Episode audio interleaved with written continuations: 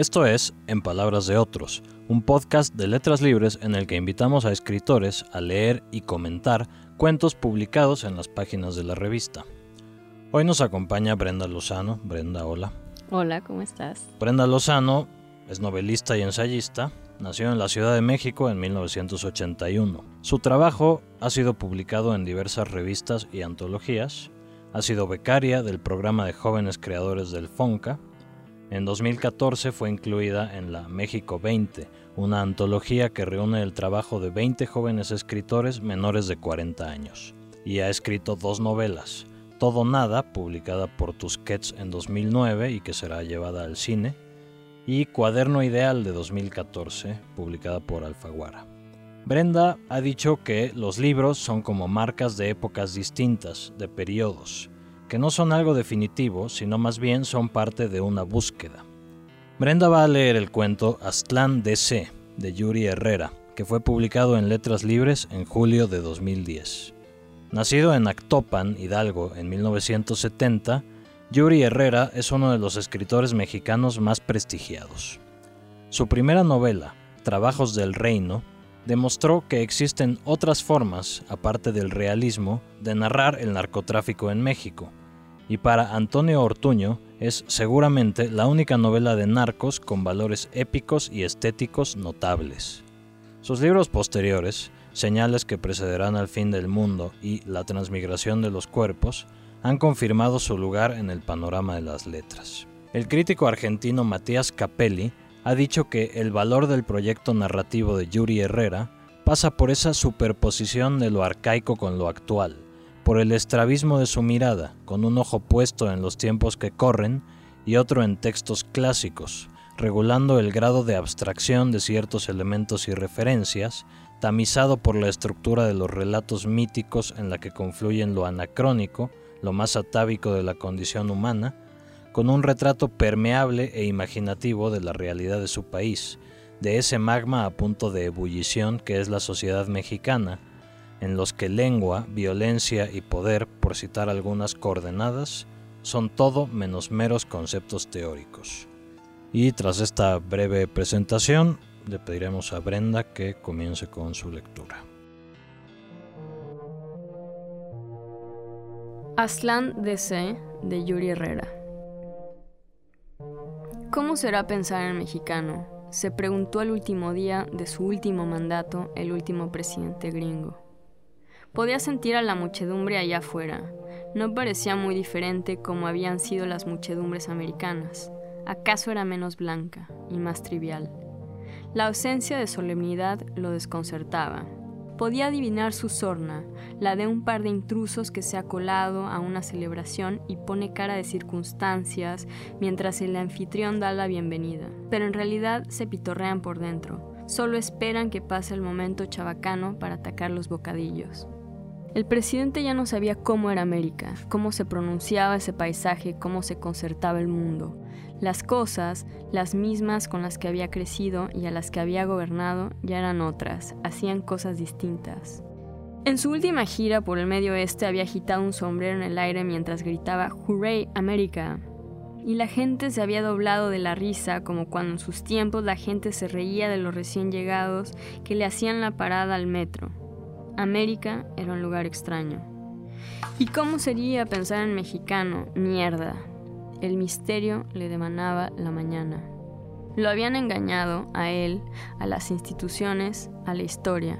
Primero, parecieron adaptarse tan bien, habían ido a pelear sus guerras y se habían conformado cuando luego ni en las épicas de pantalla ni en los discursos aparecieron silenciosos, incluso agradecidos de que se los dejara trabajar las cocinas, vender flores, fregar pisos. Tampoco habían protestado cuando se convirtió su comida en chatarra para hacerla más expedita. Eran el sueño de cualquier imperio, maldita sea. Se suponía que no iban a hacer más que aquello que redondea las esquinas, aquello que resuelve los pormenores insignificantes y luego se oculta pero de pronto fueron tantos los pormenores, tantos detallitos proliferando, que dejó de reconocerse el centro y la textura de esa gente se convirtió en el asunto de América. ¿Cuándo había empezado esto? pensó. Imposible saberlo. por un largo periodo habían sido tan omnipresentes como insignificantes, hasta que la frase que nos causaba tanta gracia, tanta que la repetíamos como imitando a un niño, ya había tomado otro cariz. Mi casa es tu casa, ja. Después se habían sucedido una serie de acontecimientos que debían haberlos hecho reaccionar. Un tipo que apenas heredó los billones de su padre, célebre creador de software, los había dado a su nana mexicana. En las compañías fabricantes de armas hubo un incremento de asesores mexicanos que siempre estaban espantosamente bien informados. Jueces de la Suprema Corte iban a todas partes seguidos de un secretario mexicano. Lo que no parecía cambiar, o América, era el sistema democrático. Los SPICs no habían dado muestras de que les interesara, fuera de dos o tres de ellos que calentaban su asiento en la Cámara de Representantes. Hasta que pasó lo de San Francisco. Entonces sí aparecieron los mexicanos en las urnas. Al principio no se vio más que como una especie de performance colectivo, sumamente cool por supuesto. Un supervisor local introdujo en las elecciones de este año la propuesta M, ante la imposición por parte del gobierno federal de la teoría creacionista en las escuelas primarias, la ciudad de San Francisco propuso a sus ciudadanos convertirse en protectorado mexicano. Oh, cómo se habían divertido ese verano. Los harapes se vendían masivamente y nunca se bebió más tequila en los bares. Pero el día de la votación se vio a hordas de mexicanos haciendo fila, gente que estaba registrada, mas nunca antes había tomado en serio el proceso. Los científicos posteriormente han tratado de explicar el fenómeno sin mucho éxito, aunque han podido describirlo. Un día, clic, ese día, algo había movido el interruptor de los mexicanos, aún de los que no sabían que eran mexicanos o de los que no querían ser mexicanos, de segunda, de tercera, de cuarta generación americana, e hicieron conciencia del propósito el periplo generacional tenía sentido. Ahora lo veían y estaban muy claros los pasos a seguir. Se empezó a hablar abiertamente del fin de una época y el principio de otra. El nuevo sol, decían algunos. Antes de que los gringos pudieran reaccionar, San Antonio, Los Ángeles y hasta Nueva York habían pasado resoluciones similares. Nada va a cambiar, aseguraban los dirigentes de la coalición Pocha con ánimo tranquilizador. América seguirá siendo América, solo que con más memoria. El gobierno mexicano se hundía en el desconcierto al otro lado del río hasta que la coalición envió asesores a indicarle que solo tenía que hacer lo que mejor sabía, esperar. Las instituciones fueron muy lentas para reaccionar o quizá es que la lentitud era la única pulsión con sentido, y las pocas protestas fueron reprimidas puntualmente en aras de la tranquilidad social. Los gringos estaban cansados. Lo que terminó de convencerlos fue cómo, cuando los mexicanos tomaron el control del Congreso, habían resuelto el problema del terrorismo con una solución a la vez muy simple y muy mexicana. Agobiado por el recuento, el presidente se recargó sobre el escritorio con las palmas abiertas, mirando hacia la anteriormente llamada Avenida Pensilvania, pero dejó de hacerlo al percatarse de que estaba repitiendo el gesto de Kennedy cuando el sainete de los misiles. Patético, soy patético, se dijo, mala copia de una idea muerta. Y ahora por fin se terminaba. Habían ganado las elecciones y aunque aparentaban tomarse las cosas sin euforia, sin ánimo vengativo, de vez en cuando hacían saber qué tan dueños eran ya de la casa. Apenas unos días antes, el candidato triunfante le había enviado un estuche con un par de cuchillos de obsidiana y una nota. Siempre dijeron que nosotros éramos puro corazón, ¿no? Estaban tan en lo correcto. ¿Sería tan amable de mandarme el suyo? Y debajo de esa nota había otra que decía, solo bromeo, jaja. No es que ya no estuviera a cargo, se dijo el presidente. Es que en realidad ya no existían. ¿Qué era un americano sin poder, sin espacio vital? ¿Qué sin certezas? ¿Cómo será pensar en el mexicano? se volvió a preguntar con una sensación de extravío. Un ayudante le avisó que el presidente electo había llegado. Quería conocer su oficina antes de la toma de posesión. Hágalo pasar, dijo el presidente, pero el otro se introducía sin que se lo indicaran. Empujó con su silla eléctrica la puerta y la detuvo una vez que estuvo dos metros adentro de la oficina oval. En silencio, el mexicano recorrió con la mirada el cuarto. Solo se escuchaba intermitentemente el sonido del motorcito cuando el mexicano giraba la silla con el mentón para apreciar mejor algún detalle. El presidente observó una vez más a ese hombre contrahecho, breve. Miró su cara minuciosamente tatuada. Pensó que su propia cara debía denotar tristeza, amargura y finalmente cansancio, pero no podía adivinar qué trajinaba detrás del lienzo animado que era el rostro del mexicano.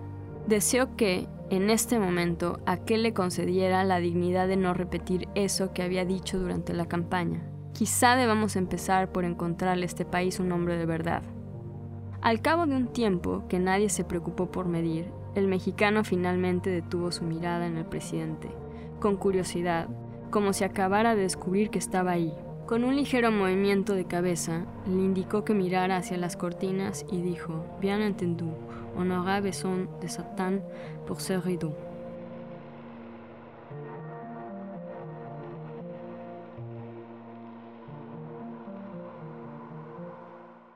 Brenda, muchas gracias por tu lectura. ¿Qué es, lo, ¿Qué es la primera sensación que te deja este cuento después de leerlo? ¿Cuáles son tus primeros comentarios? Me gusta esa combinación de palabras de Matías Capelli de lo anacrónico y lo actual, porque creo que está en todo el trabajo de Yuri, que a mí me gusta mucho. Y en este texto, digo, por ejemplo, en, la literatura que suele situarse, por ejemplo, en el futuro, es caduca muy fácilmente, ¿no? Es como cuando ves una película, digo, Back to the Future, por ejemplo, ahora puede parecer este, vieja aunque está situada años más adelante. Y pasa creo lo mismo con la literatura, no tan evidente como con el cine, pero sí eh, ese tipo de referencias al futuro suelen caducar. Sin embargo, novelas que se sitúan en el pasado, curiosamente, eh, suelen tener una vida más larga o pueden parecer más actuales, que creo que es el caso de Yuri, por ejemplo. Y este cuento en particular tiene esa misma, ese mismo gen, por así decirlo pese a situarse en ese futuro hipotético en donde un presidente mexicano eh, llega al poder en Estados Unidos. Algo tiene de, anacrónico a la vez, ¿no? O sea, eh, el ambiente del cuento. Creo que pasa eso con, la literatura de, Yuri Herrera y por eso me da mucho gusto haberlo podido leer acá. Yo no sé si lo encuentro anacrónico o lo encuentro como, no sé, sí tiene una vigencia rara. Por un lado, por, porque es un tema que, bueno, al momento en el que estamos grabando esta conversación está muy vigente porque está todo el tema de los latinos, de los mexicanos en Estados Unidos, está el tema de su participación en la política, está el tema más que conocido que ahora puso en vigencia otra vez Donald Trump con sus este, declaraciones estas, bueno, de, que Estados Unidos va a ser tomado por los mexicanos. Yuri Herrera ya se imaginó esto varios pasos más adelante. Sí. Porque ya no solo es que los mexicanos hayan llegado al poder, sino que ya ni siquiera son tan mexicanos. Claro, porque tiene un detalle, si lo recuerdan al final, en donde está minuciosamente tatuado y de pronto habla francés, ¿no?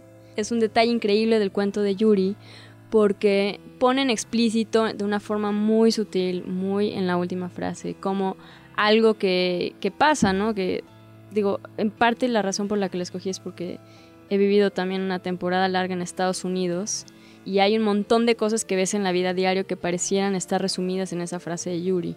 Es decir, un mexicano que de pronto habla francés eh, es lo mismo que un mexicano que nunca ha hablado español, por ejemplo, ¿no? en, Estados Unidos, o ese tipo de, mezcla de culturas, de tiempos, de, entonces, ¿qué es la primera eh, pregunta del cuento, ¿no? O sea, ¿cómo será pensar en mexicano? ¿Cómo será pensar en mexicano? ¿Qué es ser mexicano, no? O sea, digo, creo que la pregunta es bien, bien abierta, bien vigente y esencial, o sea, tanto política como literariamente. O sea, ¿cuál, ¿qué es un escritor mexicano? es, bien elástico el término, ¿no? Y, y dentro de todo eso, pues es una cosa también mucho más internacional. O sea, la caricatura del mexicano que había, no sé, quizás de tipo Speedy González, pues es una cosa, ¿no? Pero claro que un, un, presidente mexicano, por así decirlo, que llega al poder, como en este caso en Estados Unidos, puede estar tatuado, hablar en francés y nunca haber hablado español, por ejemplo. Y también, si lo estiramos un poco más, ¿qué, qué, es el futuro? ¿Qué es lo actual? ¿no? O sea, esto es, se abre para, para un futuro hipotético y para un presente bien hipotético que igual dialogan, ¿no? Hay una cita de Christopher Domínguez Michael refiriéndose precisamente a trabajos del reino. Dice que la actual violencia produzca novelas casi líricas como las de Herrera indica que va consumándose el proceso habitual que conforma al realismo y lo rebasa. Es un poco lo que ocurre en el cuento. Esta cosa de conformar el realismo y rebasarlo. Por supuesto. Mm, lo que me parece muy interesante de eso que dice Christopher Domínguez es justamente cómo el arte puede, digamos, rebasar o estar por encima de, la realidad, que es un poco lo que hace, eh, bueno, Yuri y la buena literatura, ¿no? Como, como esta también. Es decir, por más cruda que sea la realidad y una de las peores cosas que puede pasar es acostumbrarnos a esa violencia, digamos, cuando pasa a, a, este nivel, digamos, o a esta o se convierte en esta otra cosa, entonces sí hay algo que está por encima de la realidad, ¿no? Que es ahí donde creo yo que hay muchas más preguntas y muchas más cosas que pensar, por lo tanto, que la sola noticia de por ejemplo, la influenza, ¿no? en los tiempos de la influenza, pues Yuri se basó en, ese periodo, ¿no? Transmigración de los cuerpos es la que se basa en, la, en la de la influenza. Pero ver las noticias, me acuerdo perfecto de, cómo estábamos todos encerrados en las casas viendo las noticias. Este, una cosa era, es eso, y otra bien distinta es leer la novela. Por obvio que suene, es ahí donde se rebasa y es ahí donde, para mí está pues todo, ¿no? O sea... Este cuento en relación con la obra de Yuri o con la obra de Yuri que conoces, ¿cómo, se, ¿cómo se relaciona? ¿Te parece que es un cuento que es representativo de, de esta obra? Lo interesante es que, bueno, hay una voz ahí, ¿no? Que es, por más sencillo que suene, pues eso es un artista, ¿no? Cuando reconoce su voz y puede tener momentos altos, momentos bajos, pero ahí está, siempre reconocible, como cuando te hablan el teléfono y sabes quién es sin que veas el nombre, ¿no? Y bueno, no sé, creo que este cuento de Yuri sí tiene, sobre todo por esa cuestión temporal, ¿no? que tiene un pie en el presente y otro en el futuro, que es también el pasado, ¿no? porque de alguna forma es esa revancha de la que aparente, ¿no? Entonces sí, claro que creo que ahí está la voz de, de Yuri Herrera. Entonces, de esa forma creo que se relaciona. Yo, en lo personal, prefiero la narrativa más larga, es decir, las novelas, porque creo que ahí se pueden ver más cosas. Pero bueno, eso es una cosa personal, no, no, habla del cuento ni de, ni de las novelas, sino de mí. ¿Cuál es tu valoración de la obra de Yuri Herrera? Es un, digo, es uno de los escritores, sabemos más, más prestigiados, más pues su trabajo me interesa, lo sigo, me interesa leer más y sobre todo me interesa lo, que está ocurriendo ahora. Entonces, eh, muchas veces pareciera que con lo consagrado, con lo clásico, hay, digo que yo también tengo una formación, digamos, también tradicional en ese sentido y me tocó leer pues todo lo que hay que leer y también por gusto lo he leído, pero cuando se trata de lo actual, eh, yo creo que hay algo muy interesante pasando en, esa generación o en esta generación, porque me incluyo también, no son tantos años los de diferencia, entonces me interesa mucho lo que está pasando hoy, me gusta mucho leer las cosas que están saliendo ahora y que hacen mis contemporáneos, amigos o, conocidos o no conocidos, pero que son de la generación. Y Yuri es una de las voces que, que a mí más me interesa y sin duda ella es una voz. De las novelas que conoces, ¿cuál recomiendas leer o ambas o en qué orden? Pues mira, de las tres que tiene, yo recomendaría, no es el orden cronológico, pero la segunda, Señales que precederán al fin del mundo, a mí me encanta. Y esa fue la primera por la que llegué. Yo recomiendo esa muchísimo, es como una suerte de Pedro Páramo, pero es una mujer que se llama Máquina, que está en busca de su hermano. Es una novela increíble. Y tendría una disputa en el segundo y tercer lugar, pero personalmente pondría la tercera en segundo lugar de lectura, porque recomiendo las tres obviamente, pero la transmigración de los cuerpos tiene un inicio muy potente en esta ciudad en donde hay un, virus que, cercó todo y, tiene las calles vacías, como con un momento medio apocalíptico. Y tiene unos personajes que no te olvidas, ¿no? Que es, pareciera este, otra cosa muy evidente, pero luego los personajes que recuerdas, pues te acompañan, ¿no? Y siguen, y cierras el libro y sigues pensando en ellos. Y Yuri tiene eso. Y bueno, en último, que es el orden más o menos en el que yo llegué, pues la primera novela, ¿no? Y bueno, otra cosa que no hemos tocado del cuento es nada menos que el título. ¿Qué te, provoca el título? Creo que es una muy buena síntesis o un muy buen resumen de todo el trabajo de Yuri. O sea, casi que en dos palabras, este, yo creo que es un casi un vórtice, porque están las dos, ¿no? Aztlán por un lado, lo antiguo, y DC al mismo tiempo una ciudad este, capital, política y, actual que eso es exactamente lo que hace Yuri todo el tiempo. Son esas dos tensiones, esos dos extremos siempre en tensión, siempre. Entre lo actual y lo político, ¿no? Este, los migrantes, la, la influenza y, digamos, en este caso el presidente, ¿no? Cada vez como una cuerda que se estira más entre los dos extremos.